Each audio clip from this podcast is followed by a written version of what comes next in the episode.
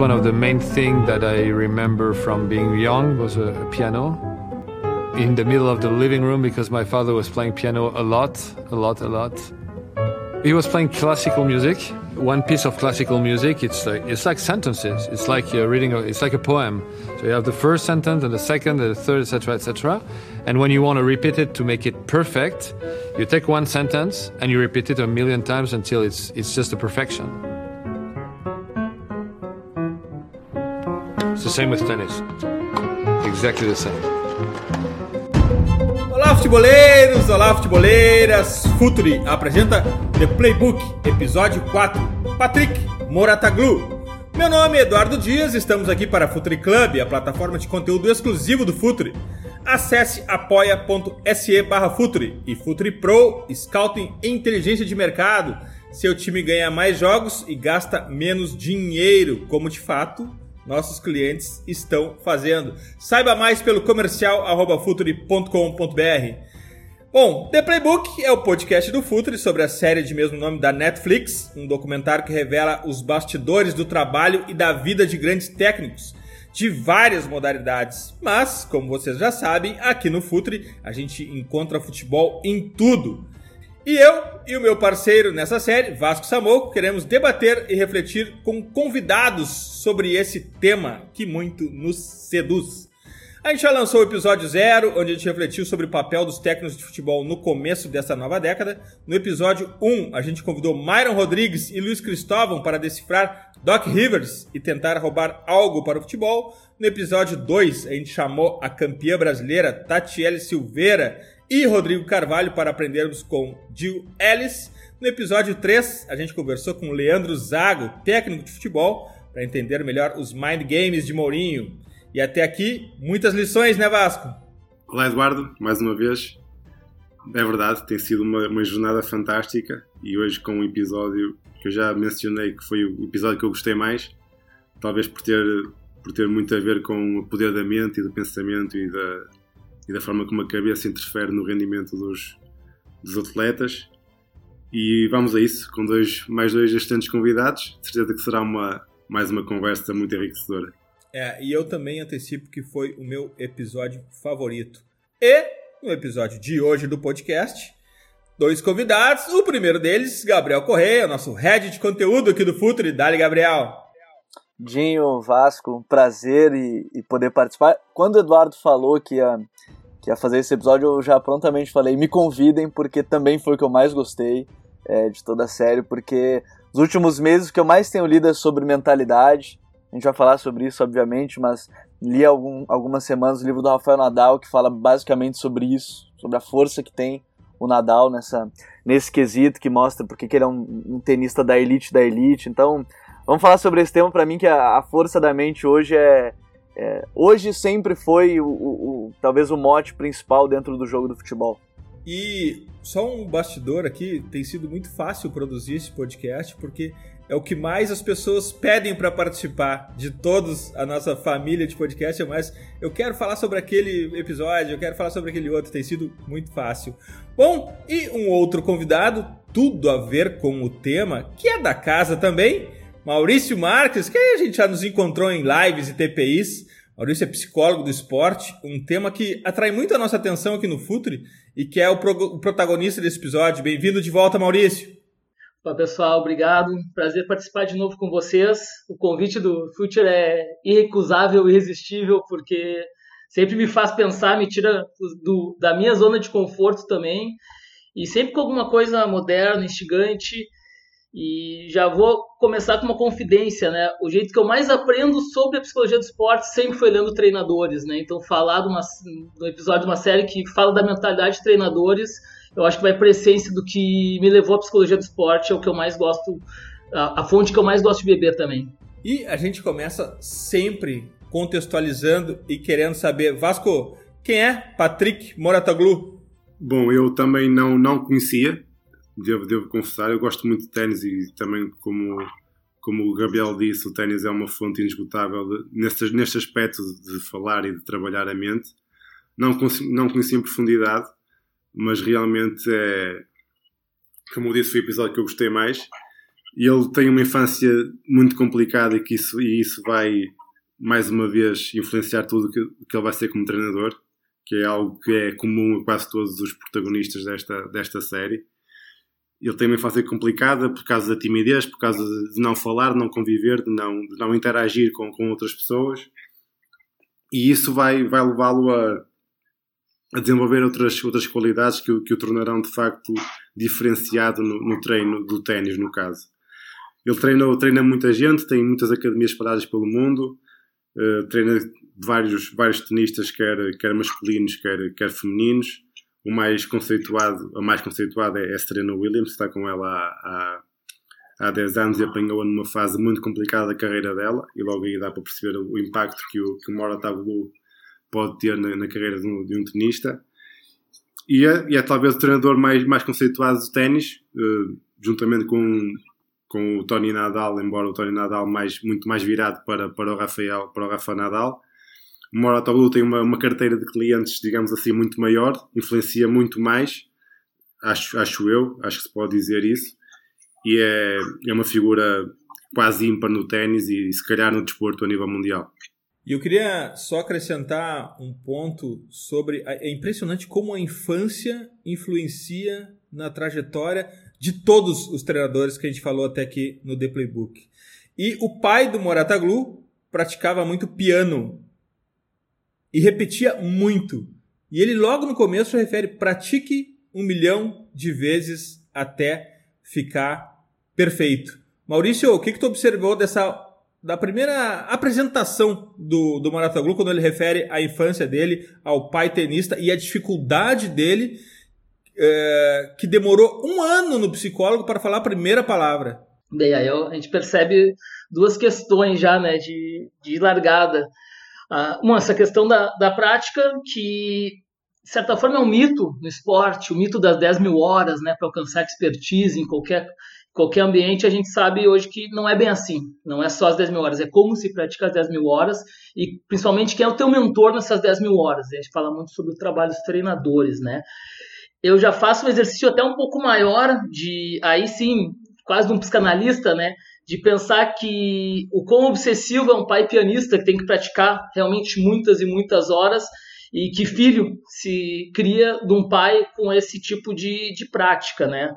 Eu vou. E, por, e eu, porque eu digo psicanalista? Porque eu acho que faz todo sentido com a próxima questão, né? Que é talvez somente na França, um psicanalista uh, raiz, onde a psicanálise Freud lacaniana, o, o sucessor do Freud, para quem não sabe, é o Jacques Lacan, que é francês, e talvez só na França se poderia uma, um paciente ficar um ano sem falar uma palavra e se manter em terapia, em análise, né? E eu vou fazer uma provocação já em cima disso o, o pai do te, de um tenista não deixaria o seu filho paciente em um mês ficar calado já tiraria da terapia. E isso fala muito sobre os pais dos tenistas, sobre os egos dos tenistas, do esporte em geral. Eu brinco sempre que é mãe de miss e pai de atleta, mas o tênis é realmente um dos esportes onde a gente vê muito mais claro a influência e a pressão dos pais, e tem tudo a ver também com a própria Serena Williams, foi treinada pelo, pelo pai, juntamente com a irmã dela, com a Venus, né? e, e, e, esse poder que, que os pais influenciam, mas também a pressão que eles causam sobre esses talentos. A gente não tem como começar a falar da história de Morataglu pré-treinamento, treinador de tênis ou a sua infância, sem conectar já com a regra número um. A sua fraqueza pode se transformar na sua fortaleza. E esse período todo, uh, com muita dificuldade de expressar, uh, muito envergonhado, ele aprendeu a ler muito as reações dos colegas e hum, a linguagem corporal deles. E isso ele acabou usando depois para ler os seus pupilos e os adversários dos seus pupilos. Gabriel, a sua fraqueza pode se transformar na sua fortaleza, a regra número um de Patrick Morataglu. E é muito interessante essa parte, porque talvez no tênis isso seja ainda maior, porque de fato é o confronto de um contra um é, é você contra o seu adversário. No futebol a gente pode é, trazer para o confronto talvez de um, um, de fato um lance de um contra um, de um atacante contra um zagueiro, de um zagueiro com um atacante. O Dinho gosta de citar muito o duelo do Lukaku com, com o Miranda, que para mim é, é, é um claro duelo de fraquezas e fortalezas, do Miranda saber que a fraqueza dele física em comparação ao Lukaku, ela é grande, mas ele acaba é, utilizando a grande força do Lukaku para ser a força dele, se antecipar naquele momento. A gente pode citar é, nesse ponto, e, e, eu quero citar de novo o tênis, porque o Nadal fala muito sobre isso, no duelo contra o Federer em 2005, 2006, que ele ganhou o primeiro torneio de Wimbledon dele, que ele cita que quando ele vê o Nadal, o, o, o Nadal, ele olha o Federer, ele vê que pela primeira vez ele sente o Federer nervoso. E naquele momento ele está ganhando, se não me engano, por 2 sets a 1 um o jogo. E ele percebe que se ali ele começar a forçar um pouco mais, a arriscar um pouco mais, ser mais agressivo, ele vai conseguir agredir muito mais o, o Federer.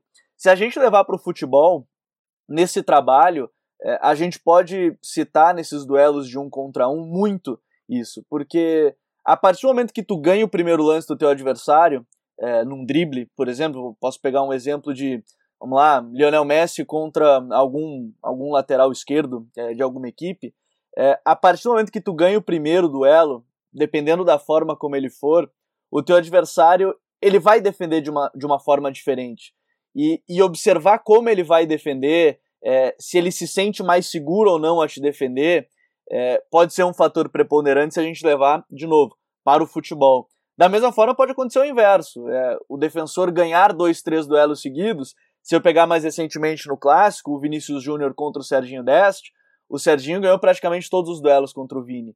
E a gente não viu o Vini mais driblador como a gente está acostumado. O Vini sempre foi uma arma e um escape. Então, é, o, talvez um grande mérito se a gente levar para o futebol, é, trazendo isso é, do tênis para o futebol, o jogador perceber que ele está superior mentalmente, que o jogador adversário dele ele se sente abaixo nesse quesito, ele tem é, medo de te dar um bote, ele tá com um cartão amarelo, ele tem medo de te fazer mais uma falta, tu começa a gerar ali uma superioridade mental, não só técnica. Então acho que esse é o primeiro ponto. Tu perceber que o teu adversário tá se defendendo de uma forma diferente porque ele está com medo, ou não medo, mas um temor de errar o próximo lance, pode ser, para mim, me parece um ponto crucial quando a gente fala de um jogo que, apesar de ser 11 contra 11, tem muitos momentos que ele é um contra um. Equipes jogam em vários momentos, tendo esse momento de um contra um. Então, perceber que tu tá superior mentalmente, para mim, é, é, é, muito desse episódio que a gente pode trazer pro futebol. Vasco, aceito correr riscos, porque me arrisco e não tenho medo. É uma frase um pouco chave dessa regra também, né? Sim, sim, exatamente. Deixa-me deixa só subscrever tudo o que o Gabriel disse, realmente isso faz todo sentido. E deixa-me voltar também um bocadinho atrás e dizer que que há uma frase dele que quando ele diz que aprendeu tudo aquilo que levou para o treino sem se aperceber e sem querer. E eu acho que isto é importante quando a gente fala agora muito da formação de jogadores, da formação de, de atletas, como é que a aprendizagem, como é que mais do, que, mais do que ensinar, como é que eles podem aprender melhor a jogar e a, e a comportar-se. Isto é só, só uma parte.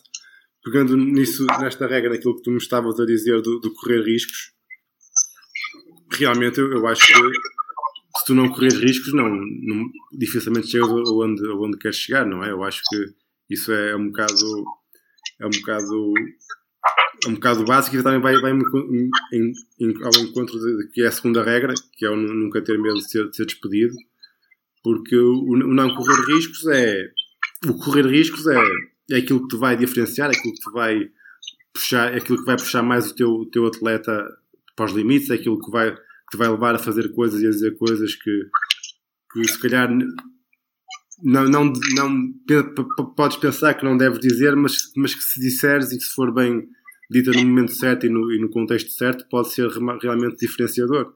E eu acho que isso de correr, de correr risco vai um bocado ao encontro disso.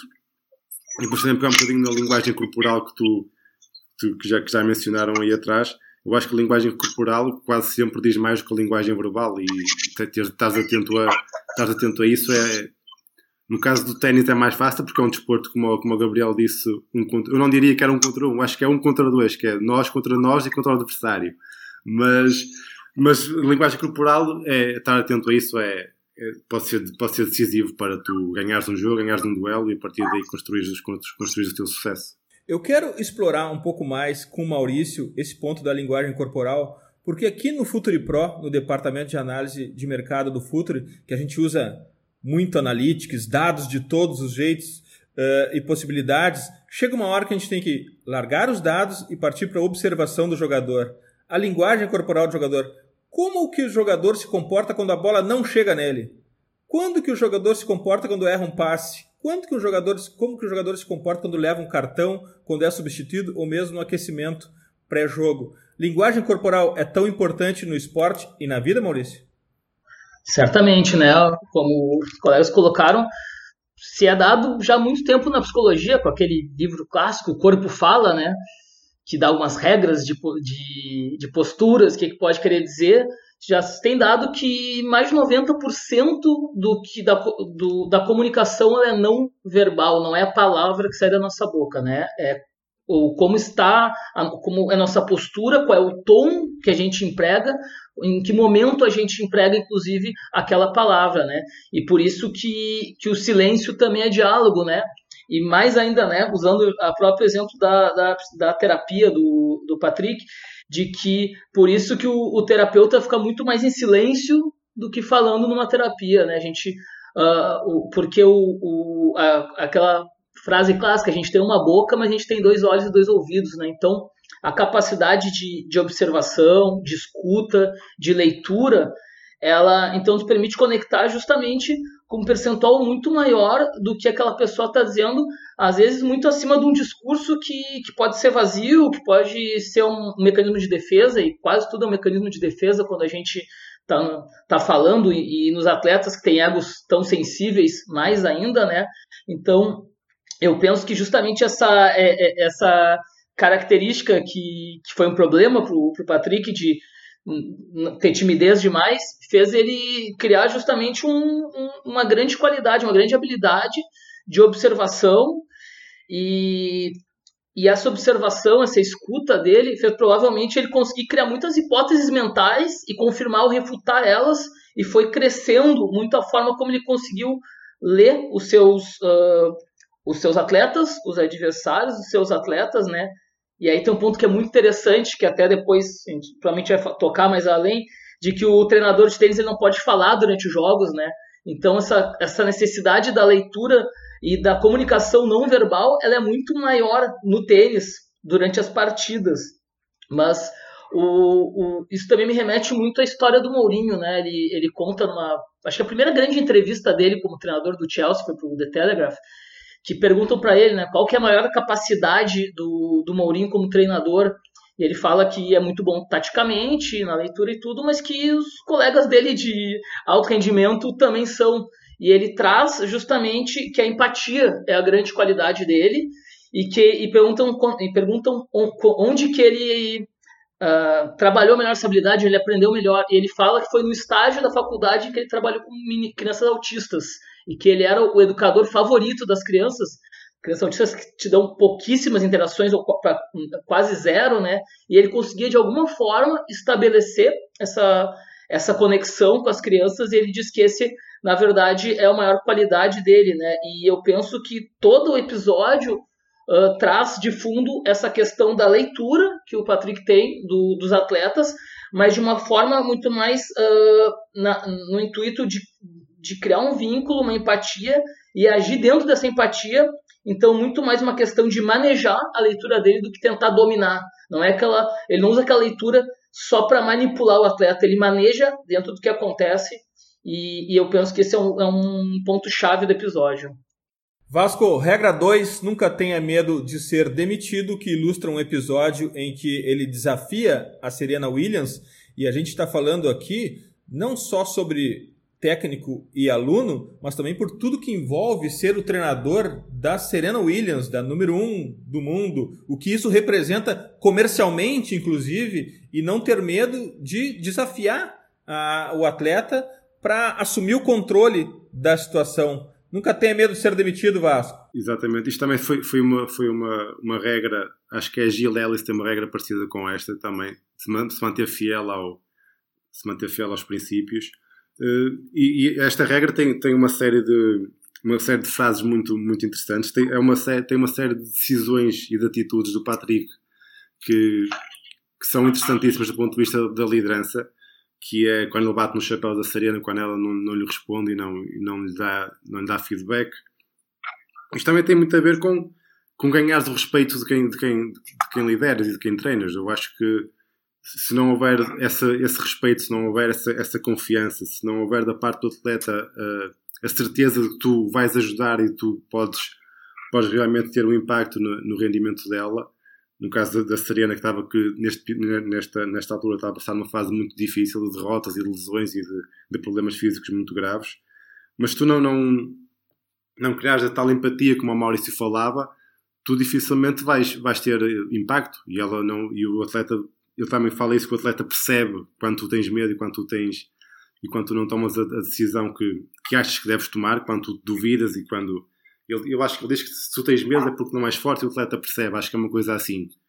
E eh, eu não tenho medo de ser despedido, é dizeres aquilo que, que o atleta não quer ouvir, fazeres aquilo que o atleta não quer fazer, seres fiel àquilo que tu, que tu acreditas que pode, que pode ser realmente diferenciador no, no, naquilo que o atleta vai, vai conseguir, e sem, sem pesares ou pesar pouco as consequências que isso pode ter. E, isto vai muito em conta uma coisa que eu, que eu, digo, que eu digo e que eu defendo, que é nós podemos perder uma vez, mas se, se não formos fiéis àquilo que nós, que nós defendemos, perdemos duas vezes. E, e os treinadores eu acho que têm, têm muito, ainda, tem, ainda há muito este, este fantasma em quem, em quem treina e eu acho que o Patrick dá uma grande lição nesse sentido.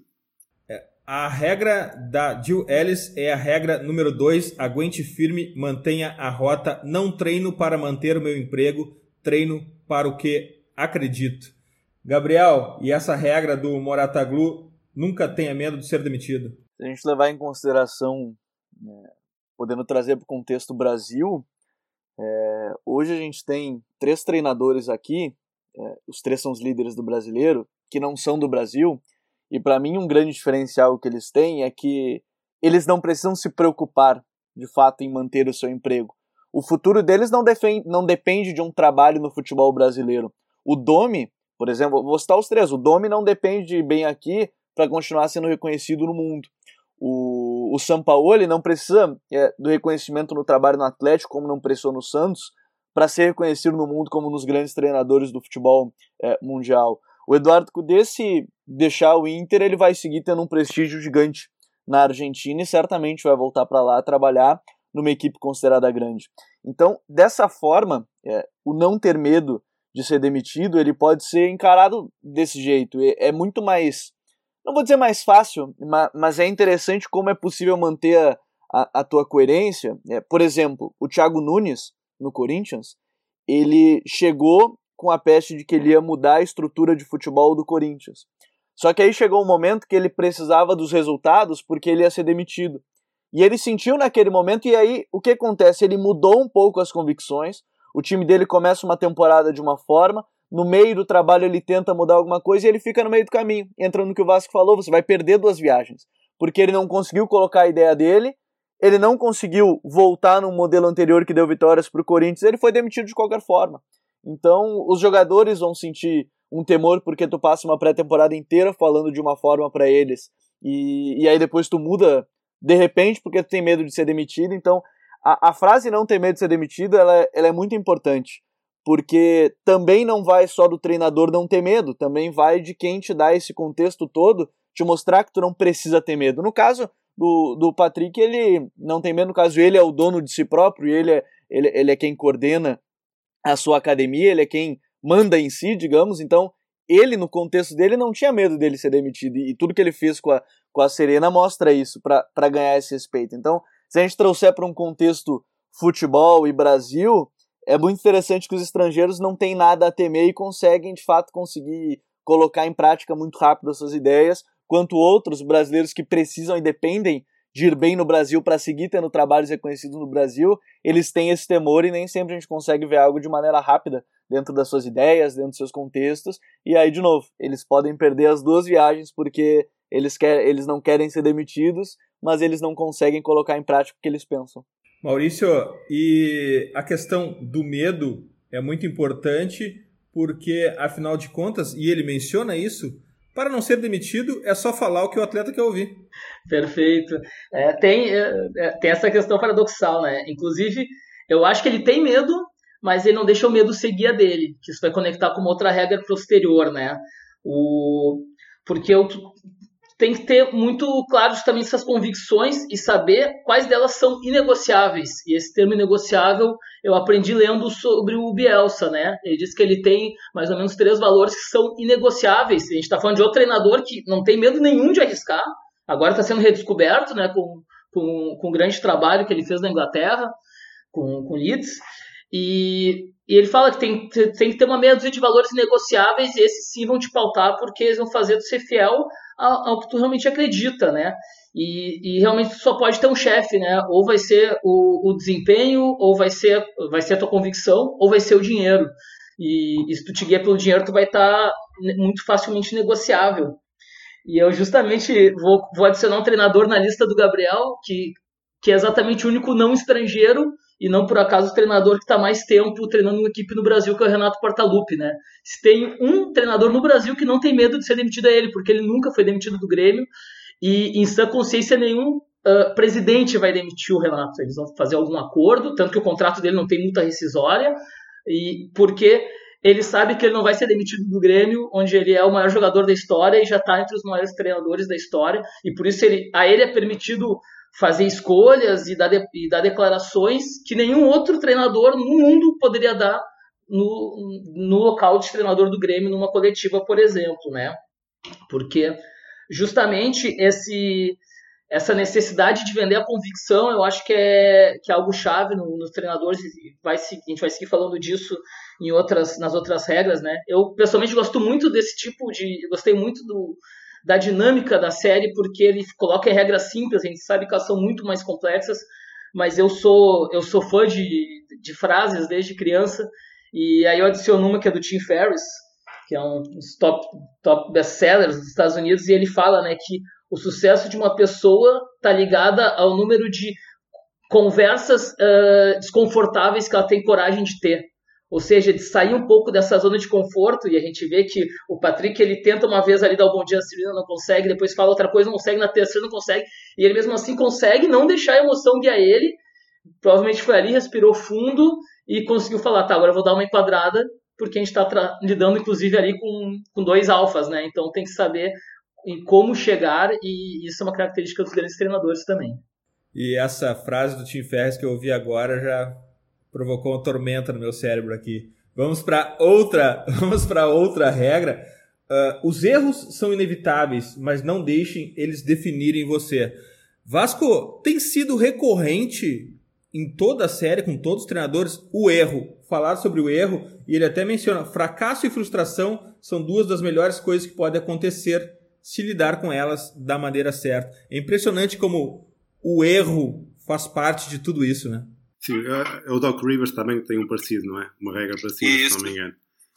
Eu acho que isto é muito interessante porque nós temos a ideia, e os adeptos em particular mais, porque se ligam, lá está, emocionalmente mais ao jogo e mais aos clubes, que temos a ideia dos treinadores infalíveis, que não podem errar, que têm que ter respostas para tudo, que têm que ter soluções para tudo e mais alguma coisa.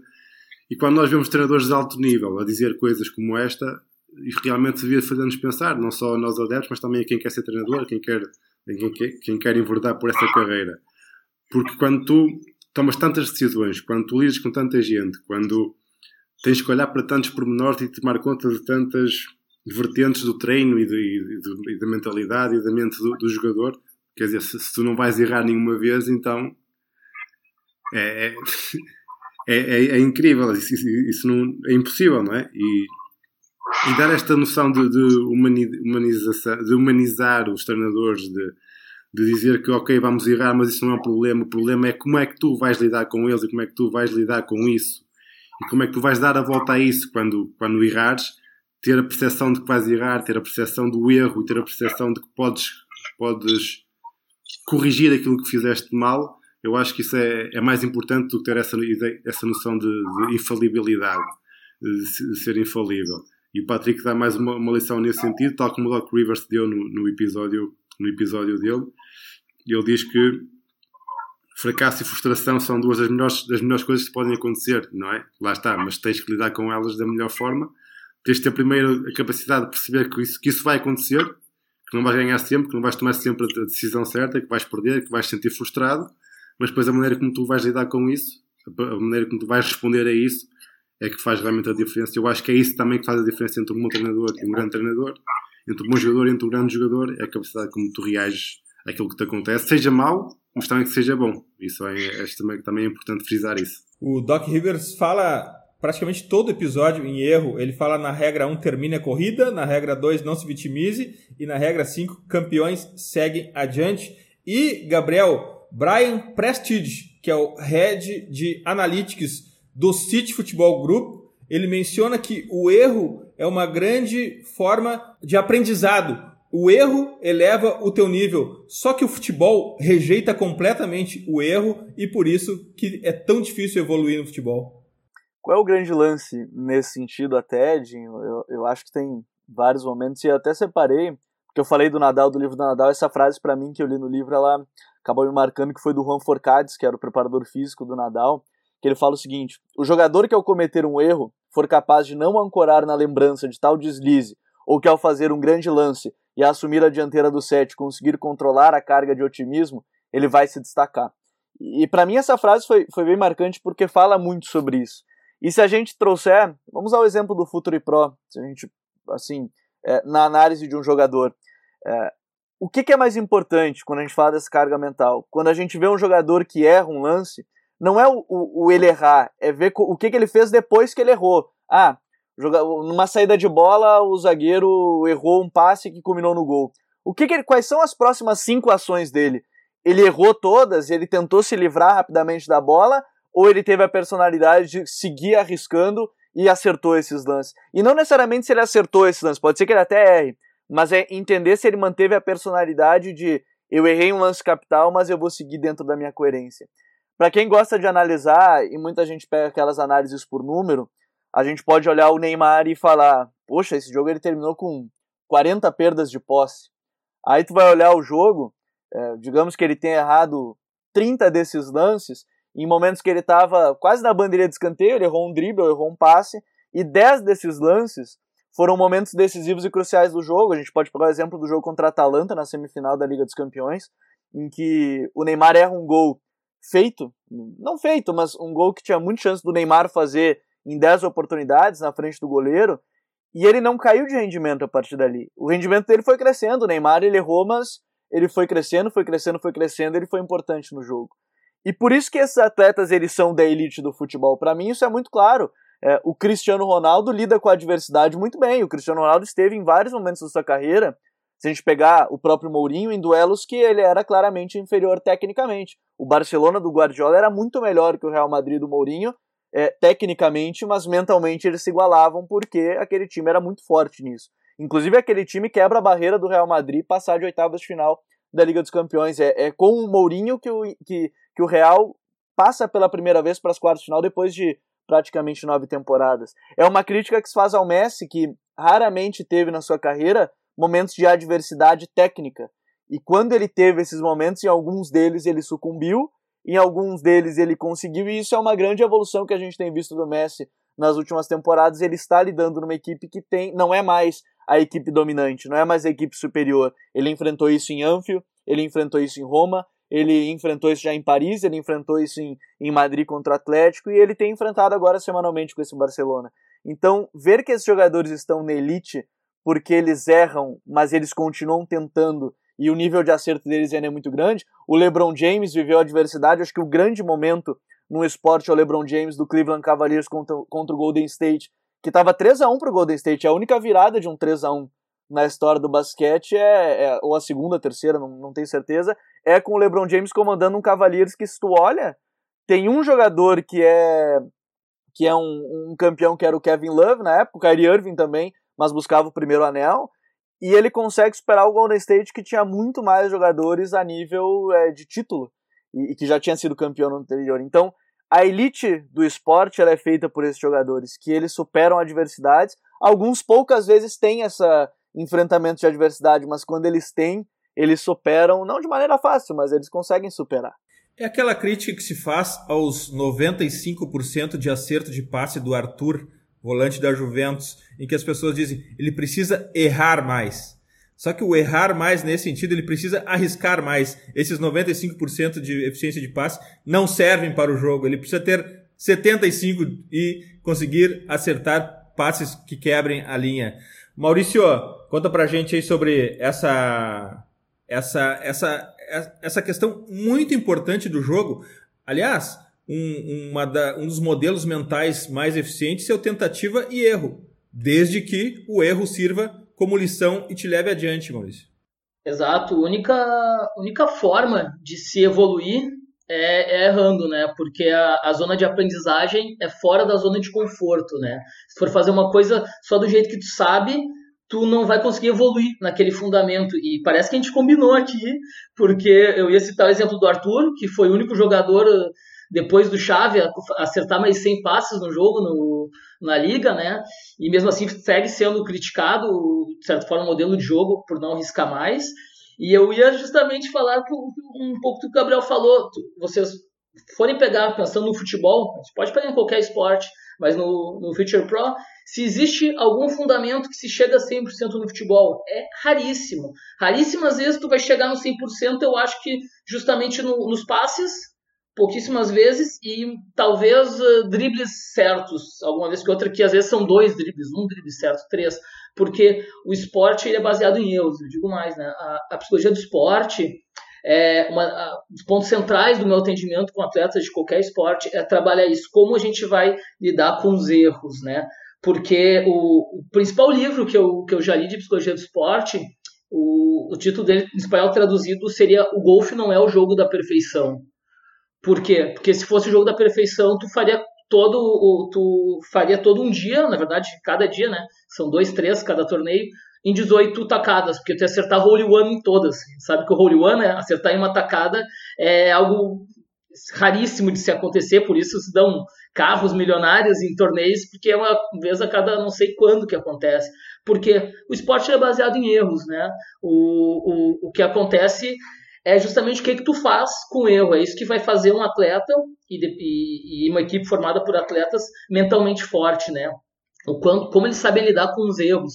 Eu faço muita metáfora com, com meus atletas de que o, o, jogo às vezes começa, tu começa com uma mochila vazia nas costas, né? E, e muitas vezes o quanto tu vai conseguir cumprir o teu desempenho de acordo com o, o que, que tu faz com cada erro. Tu transforma, tu pega eles para ti e coloca nessa mochila ou então tu recusa eles e foca no presente, já trazendo a questão do mindfulness, né, que é algo que o LeBron pratica, que o Djokovic pratica também, que meus atletas acabam praticando, essa meditação que foi popularizada justamente com o Phil Jackson, treinador de basquete, né, que é zen budista, de que foco no presente, o passado passou, esquece o passado, que vamos fazer, vamos ver o que posso fazer agora, e se errar de novo, esquece. E se acertar, esquece também, segue focado. Então, é, a gestão do erro é o grande diferencial do, do atleta de, do atleta muito bom para o atleta campeão para mim. Eu vou juntar agora a regra 4 e a regra 5, porque eu acho que elas são muito parecidas e merecem uma análise em conjunto. A regra 4 é a emoção é a pior conselheira e ele menciona uma quebra de relação que ele teve com, com o pupilo, e depois ele comenta que um bom treinador nunca quebra a relação. E ele fala também que, na regra 5, deixe claro que eles não estão sozinhos. E essa parte deixe claro que eles não estão sozinhos menciona um fato incrível para quem não acompanha o tênis tão de perto, que é os jogadores se sabotando na quadra, simplesmente entregando o jogo por estarem desconfortáveis perdendo o jogo. Vasco, conta pra gente sobre emoção é a pior conselheira e deixe claro que eles não estão sozinhos. Olha, primeiro eu acho que é preciso fazer aqui um, um parênteses, porque eu acho que quando tu és treinador e, e, lidas com outras pessoas, tu tens de ter alguma ligação emocional. E, mas isso não vai impedir, ou não, de, não deve impedir, que as emoções, e o interessante nisto é que ele não faz distinção entre emoções boas e más, ou seja, seja emoção boa ou seja emoção má, qualquer uma delas é má conselheira, se tu deixares que ela, que ela interfira naquilo, naquilo que tu pensas, naquilo que tu vais dizer.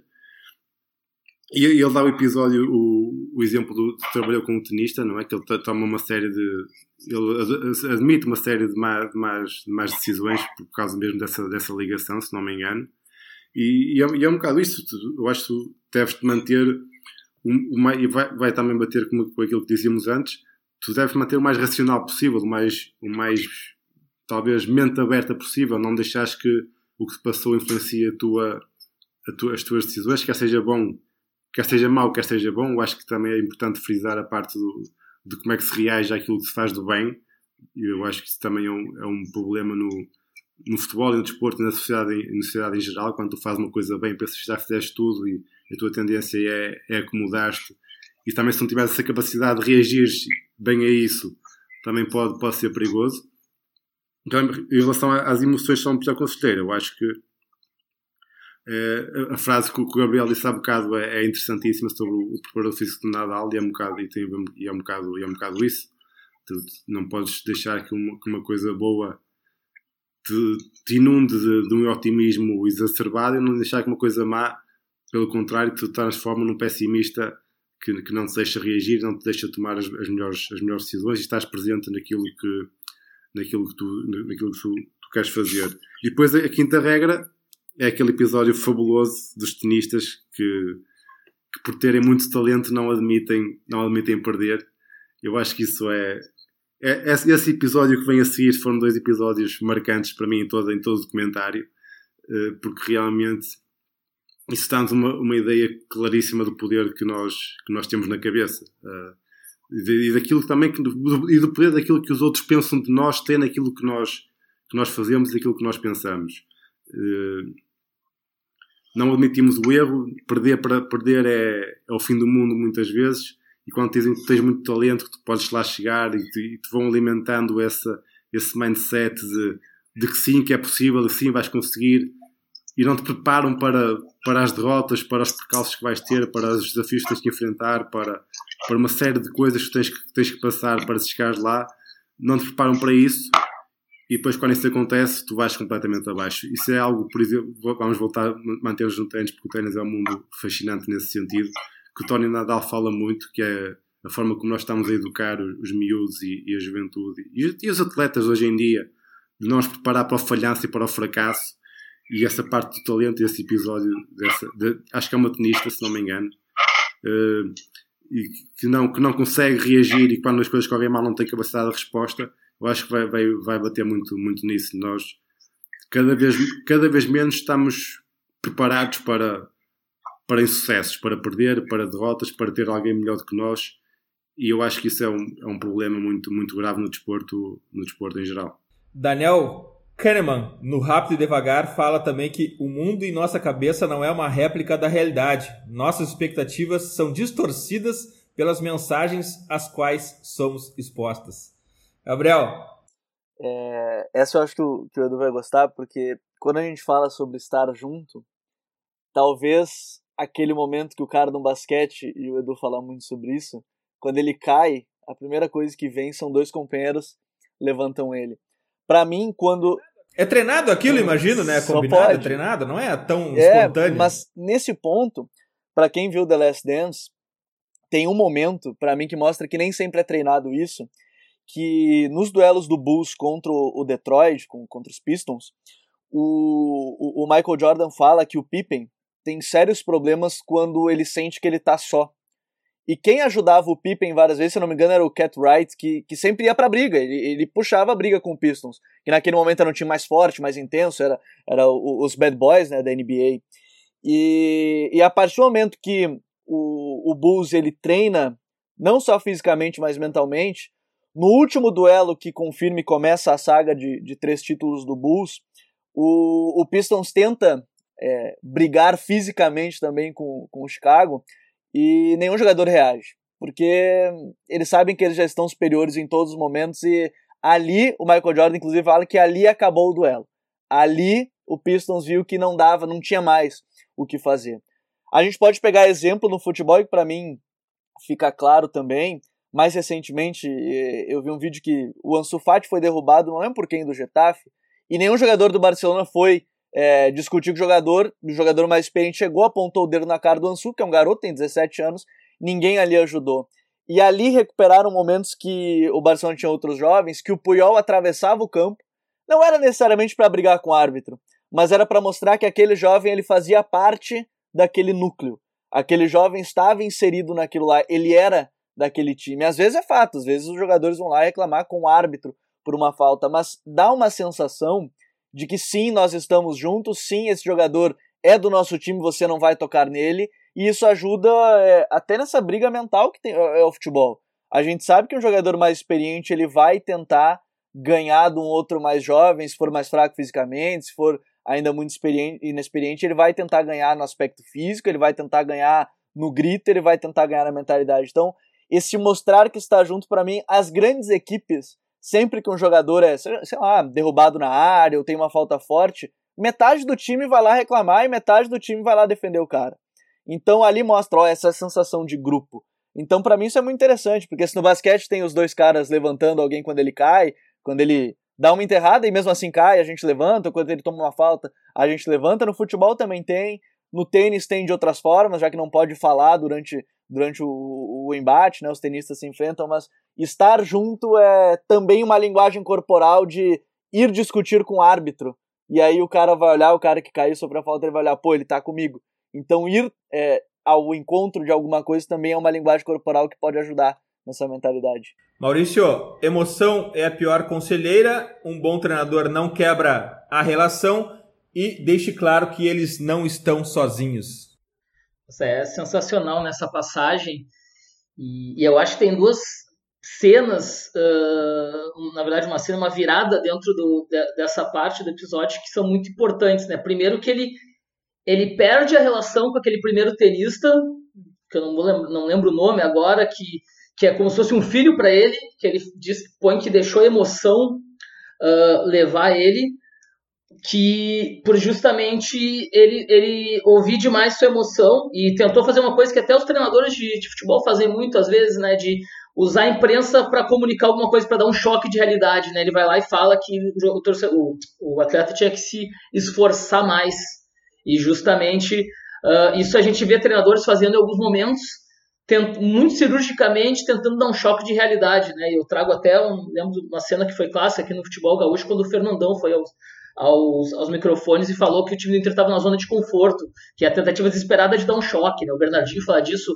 também saindo da zona de conforto diversas vezes na história dele, né? E aí, uh, e aí é uma característica de treinadores saberem usar a mídia, né? Para às vezes tentar uma cartada final mas que em geral, como o Vasco bem falou, né, os treinadores têm que esconder as suas emoções, né? Saber esconder as emoções é uma característica. Isso leva à segunda cena que eu acho é um detalhezinho assim, mas que me chamou muita atenção porque é uma coisa que eu aprendi com Guardiola quando eu morava lá em Barcelona e eu fazia quando era treinador, que faz a pergunta desconfortável para ele, que justamente no início do, dessa regra, né? E qual foi o grande maior desafio que ele teve? Como é que ele lidou com isso? E ele e, e, sai um pouco de foco, ele pega um café, toma, um gole, respira e, e fala, não quero falar, eu não posso falar sobre isso, porque na verdade ali o que ele está fazendo, está voltando para o racional, ele teve uma, uma questão emocional e ele senta para o racional para ele não demonstrar essa emoção. O Guardiola diversas vezes, quando acontecia até gols da equipe, filmava ele, ele abria a água e bebia porque ele queria manter um pouco mais aquele controle sobre isso, né? Então é uma característica dos grandes treinadores, sim, saberem também esconder suas emoções, lidar com elas de outra forma para não perder a gestão do grupo. Mas ao mesmo tempo, né, é muito importante, em especial no esporte individual como o tênis, o treinador saber fazer isso, que ele aprende a fazer, e aí tem a virada, né, do que ele faz com esse atleta do Chipre, se não me engano, e depois faz com a, com a menina, que daí ele, ele engole isso, e em vez de confrontar o ego da, da tenista, ele fala, não, a culpa é minha, vamos descobrir junto como é que a gente pode melhorar, e ele faz o que? Ele divide a derrota, porque justamente o tênis, uh, por cultura, eleva muito o, o ego do atleta, porque ele faz tudo sozinho, é um esporte super complexo, e se perde diversos, diversos talentos no tênis por não saber lidar com isso, com as derrotas que eles têm, às vezes para adversários até muito melhores, não saber lidar com isso. Eu lembro, inclusive, quando o Federer surgiu para o mundo, falaram que ele ficou muito guardado de disputar alguns torneios mais difíceis, porque ele estava em desenvolvimento, para ele não se expor a algumas situações, não ser uma estrela antes da hora, inclusive, né? Porque a gente valoriza muito no futebol, mais ainda, essa, esse talento prévio, né? Esse menino que 16, 17 anos já está no profissional fazendo gol. Mas isso é exceção, de exceção, de exceção a regra. A gente perde muito mais talentos por isso, por não poder expor gradativamente a desafios, por achar que, o, que todo mundo vai ser Pelé, que com 16 anos vai fazer gol contra a Argentina já na seleção, né? Então, essa questão de saber dividir a derrota e também, principalmente, gestionar que o atleta talentoso sim ele erra e que sim ele precisa se esforçar mais ainda quando erra para criar o que, que o Vasco bem colocou, que é a questão do mindset. Né? A gente tem até um livro clássico agora sendo bem, bastante vendido nos últimos anos, que é o Mindset, que fala da diferença entre o mindset de crescimento fixo, né? que uh, ambos funcionam até um certo momento, mas o atleta que é muito pautado no seu talento, ele quando perder ele vai achar que ele não tem talento. O atleta que é baseado no seu esforço e busca aprendizagem, quando ele erra, ele tem a oportunidade de crescer, de treinar mais, de buscar mais. E eu acho que esse é o grande, a grande aprendizagem, uh, o salto que o, que o Patrick dá na série de saber como lidar com os atletas em determinados momentos, né? Mas sempre essa, trazendo essa questão da humanidade dele, inclusive depois quando ele dá uma instrução proibida para Serena e, e, ela se perde emocionalmente pela questão do árbitro e acaba perdendo o Wimbledon para Naomi Osaka, né? Regra número 6. Uma boa mentira pode se tornar verdade. É um truquezinho mental do Morataglu. Eu quero dar uma, uh, um relato de uma experiência que eu tive, ainda muito novo, no colégio, num campeonato uh, estudantil de basquete eu jogava basquete à época e num, o, o, o, técnico do meu time pediu tempo no final do jogo. Disse assim: a gente conseguiu diminuir a diferença que era de 20 pontos para 8. É claro que não havia placar eletrônico, é claro que a gente jogava e não sabia exatamente contar o placar. A gente conseguiu baixar a diferença de 20 para 8 pontos.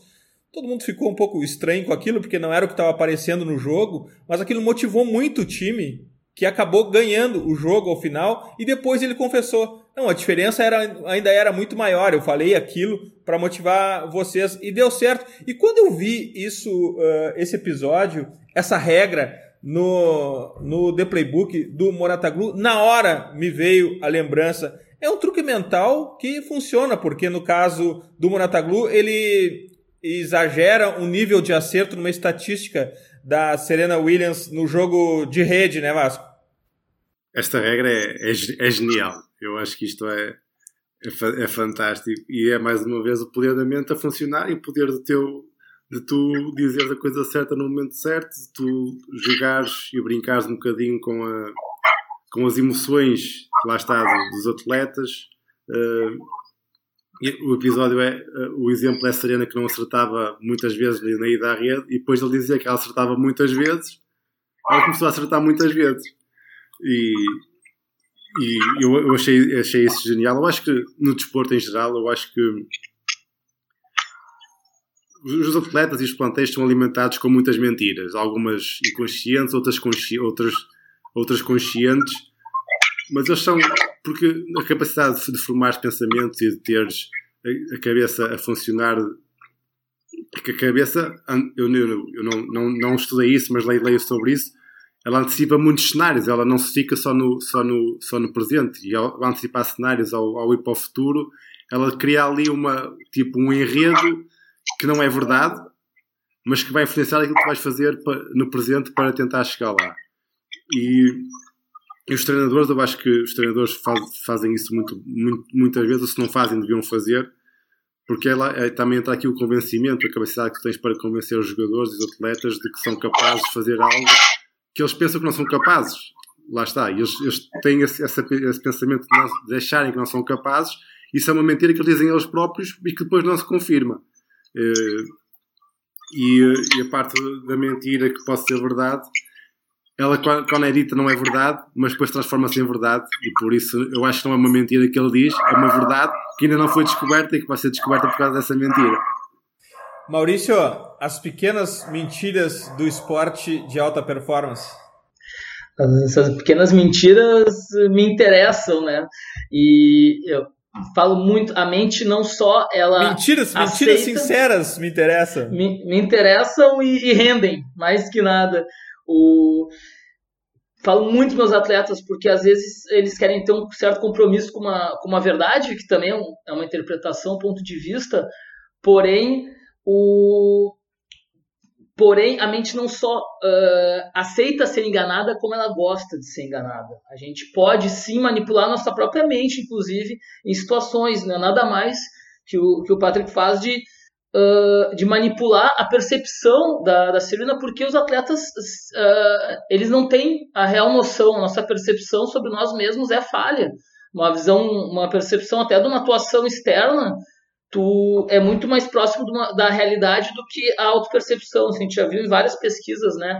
E, e aí é muito interessante esse ponto, porque eu estava atendendo agora, horas atrás, um, um, um, jogador de futebol e ele falou para mim que saiu do, de campo de um jogo achou, achando que tinha jogado muito mal. Uh, e quando ele foi rever o, o VT da partida e fazer, ele faz um scout próprio, além do scout do clube, ele viu que tudo que ele tinha se proposto a fazer nos últimos jogos, questão de número de tentativas de chute a gol, de cruzamentos, jogadas ofensivas, ele cumpriu todas e passou. E, e, isso deu uma tranquilidade para ele, porque ele já tinha dormido muito mal na noite anterior pelo resultado do jogo em si e pela percepção da sua atuação. E eu tenho trabalhado com, com uma equipe de fisiculturistas, né, que é, não, é maior do Brasil, com alguns atletas que são os melhores do mundo. E uma coisa para mim ficou muito clara e é falado abertamente no meio: esses atletas, a maioria, tem distorção da sua imagem corporal. Eles acham que são muito menores, falando em tamanho mesmo, né, fisiculturismo, uh, do que eles são. E isso certamente é um dos grandes uh, das qualidades que poderiam ser uns defeitos, usando lá a regra número um, né, que faz eles não pararem de treinar e cada vez evoluírem mais, né. Então os atletas realmente têm vários pontos cegos em relação à, à, sua, à, à sua atividade, à sua performance, e, e, aí está o papel do treinador, da comissão técnica em geral, em saber uh, colocar isso a favor do atleta. E aí, uma, pensando justamente nesse episódio, me trouxe um, uma frase que eu acabei inventando até, que se fala muito da, sobre os treinadores com as suas convicções, né? Mas eu pensei que os grandes treinadores, eles vendem as suas convicções para os atletas, mas eles mesmos não vivem delas. Porque a, a, o episódio inteiro a gente vê que o Patrick ele vai mudando um pouco de ideia nessa questão das emoções, vai evoluindo. Uh, todos os treinadores que vocês falaram da série sabem lidar com os erros, mas na hora que eles falam com os atletas, eles têm que ser assertivos. Mas fora disso, sozinhos eles avaliam, eles mudam a rota, eles fazem outras questões, mas mantém o atleta achando que ele sabe o caminho para para alcançar a vitória, porque se o atleta duvidar, aí a chance de falhar é muito maior e esse trabalho é água abaixo, né? E chegou a hora da reflexão aqui no The Playbook, onde os convidados deixam a sua visão sobre o treinador da nova década que está se iniciando. Maurício, o papel do treinador da nova década perde um pouco o âmbito tático e técnico e ganha mais o de gerenciamento de egos, gerenciamento de expectativas, o de inspirar o atleta ou o grupo de atletas dele? Certamente, certamente. A gente tem uma virada no, nos últimos anos uh, por dois grandes fatores. Né? Um é justamente a, a questão da, da análise técnica e tática ter avançado, né? Antigamente, talvez os grandes treinadores, além de todos os grandes treinadores são grandes gestores humanos, mas eles gastavam muito tempo e para fazer essas análises táticas e técnicas do seu time e do time adversário e não tinham nenhum apoio em relação a isso, né? Hoje tem, a gente tem estatística no futebol, a gente tem a grande virada do 7 a 1 que foi trazer talvez a análise estatística de uma forma muito melhor para o Brasil, análise de desempenho, né? E eu sempre digo que o 7 a 1 não chegou na psicologia porque a parte de preparação mental da Alemanha, que já tem mais ou menos 30 anos ainda, a gente não copiou no Brasil. Mas, uh, então, e esse trabalho acaba sendo também muito igualado. Né? Antigamente, uma revolução tática, tu tinha que conseguir um, um VHS, talvez, de um jogo que foi feito na Inglaterra e, e ver. Hoje está tudo igualado nesses termos, né? Mas, certamente, uh, também outro fato que foi que o, que o Vasco citou anteriormente, que é muito importante, né? É, essa geração atual, ela parece um pouco mais sensível para algumas questões uh, psicológicas, que não quer dizer que as outras não eram, só que as outras, a cultura não aceitava e aí esses casos ficavam omitidos de depressão, de ansiedade, as pessoas simplesmente desapareciam. Hoje a gente tem contato com elas, né? A gente sabe que o índice de depressão e ansiedade, ansiedade crônica para atletas profissionais é três vezes mais ou menos maior que a prevalência da população normal do mundo. Então os atletas estão expostos, sempre foram expostos à pressão muito maior do que uma pessoa média, que um cidadão normal, né? Então, os, os treinadores, quando começam a se preocupar, uh, talvez menos com algum trabalho braçal, eles podem se preocupar um pouco mais com essa questão de gestão de, não digo só de egos, mas eu digo também de humanidades, né, que é muito importante. E é, quando a gente analisa os grandes treinadores, o, esse trabalho que eu falei para vocês, que é o que é o que me levou à psicologia do esporte, que me dá mais prazer de analisar treinadores, tive que todos eles têm uma forma de gestão humana muito grande. Mesmo o Mourinho, quando faz aquela cena na frente da câmera, a gente já falou sobre a questão da empatia. O Alex Ferguson, tu vai ver qualquer declaração sobre ele, os atletas falando sobre a parte humana dele.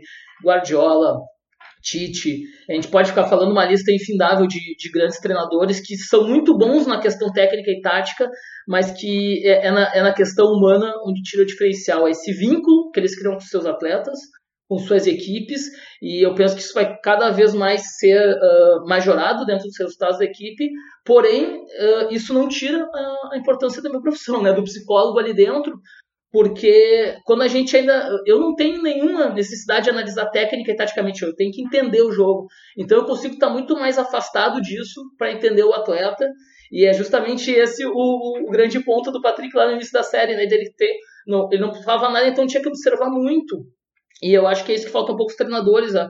Eu, eles, todos os grandes treinadores sabem muito de psicologia, mas talvez eles poderiam saber muito mais se tivesse essa abertura à psicologia, como por exemplo faz o, o Luiz Henrique já há algum tempo nas equipes que ele acompanha, né? inclusive na seleção espanhola.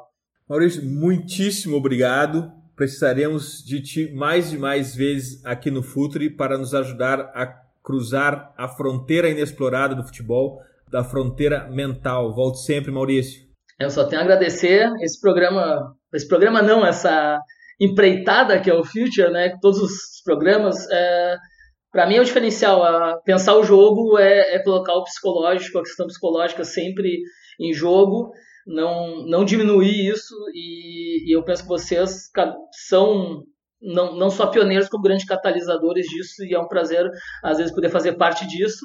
E do outro lado, sempre estar tá escutando vocês e indicando para atletas, sempre passando alguns episódios de diversos programas de vocês que eu mais gosto, porque é um, é um diferencial e, e, e frente a qualquer instituição, inclusive do futebol brasileiro, vocês fazem isso com uma maestria que só tende a, a, a crescer e ser mais valorizado, eu espero, porque depois dessa pandemia, eu penso que realmente a gente vai ter uma virada de chave no que, que é a importância do psicológico dentro do, do ser humano, porque a tecnologia não está dando conta mais disso, né? Demais, e já deixou uma grande pauta para a gente voltar a esse tema. E semana que vem, Vasco, a gente volta para, infelizmente, o último episódio dessa série, que tem sido um imenso prazer para mim para falar sobre Down Staley no episódio 5 Vasco. Consegue dar um spoiler sobre Down Staley? Vamos, vamos esperar que, que haja uma segunda temporada do, do, documentário, não era? Era bom. Eu já vi as três vezes, por isso vamos, vamos esperar que haja uma, uma segunda temporada. A Down Staley é uma treinadora de basquetebol também, uh, com uma vida também, uma aprendizagem de vida pessoal muito rica e, muito, e que muito influenciou a carreira dela, primeiro como jogadora e depois agora como treinadora. Ela é uma das mais conceituadas treinadoras de, de basquetebol dos Estados Unidos.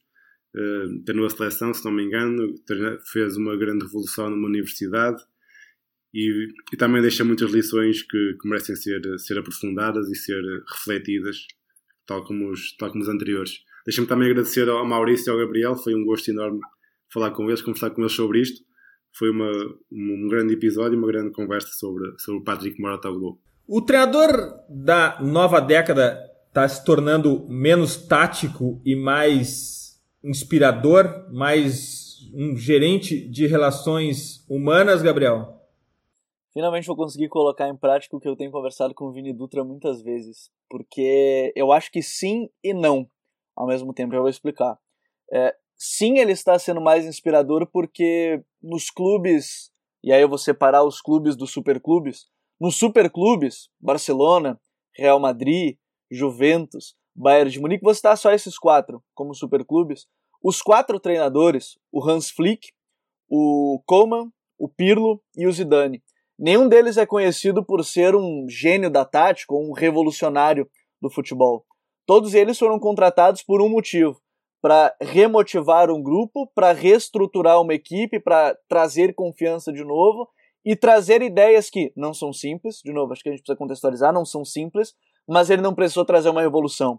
O Guardiola chegou em 2007 no Barcelona, mas num outro contexto de que ele pôde revolucionar, porque eu acho que tem, tem o treinador que de fato ele é um grande gestor, mas também um revolucionário, né? E, e a gente elogia muito o Guardiola por isso, a gente pode elogiar muito o Mourinho por isso em vários momentos da sua carreira. O Mourinho chega no Tottenham também, não para revolucionar taticamente algo que o Pochettino talvez tenha feito com o Tottenham, mas o Mourinho chega para impor as suas ideias, mas também trabalhar muito a mentalidade. O vocês têm que ser mais malvados, vocês têm que ser mais bad boys, que ele cita no, no All or Nothing, para mim exemplifica. E talvez de outros clubes, a gente pode citar o caso do Nagelsmann, no, no Leipzig. O Nagelsmann é, entre aspas, eu não gosto de usar o termo revolucionário, mas é um cara que traz muitas ideias, muda estruturas a todo jogo, equipes que jogam de várias formas durante vários momentos da partida, e também é um gestor, ele cita isso no, no Technical Report que tem da UEFA, ele, ele fala um pouco mais sobre esse trabalho de mentalidade,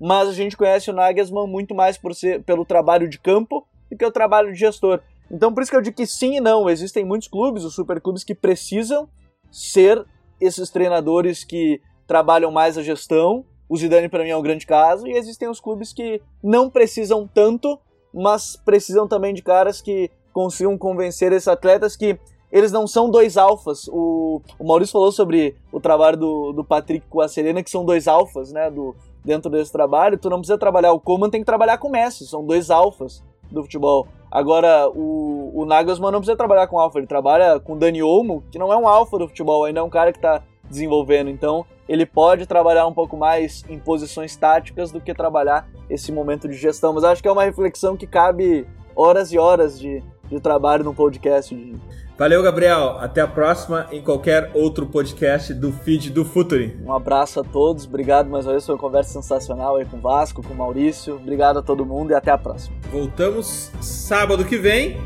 Nós somos o Futuri e temos um convite para você. Pense o jogo. Até a próxima.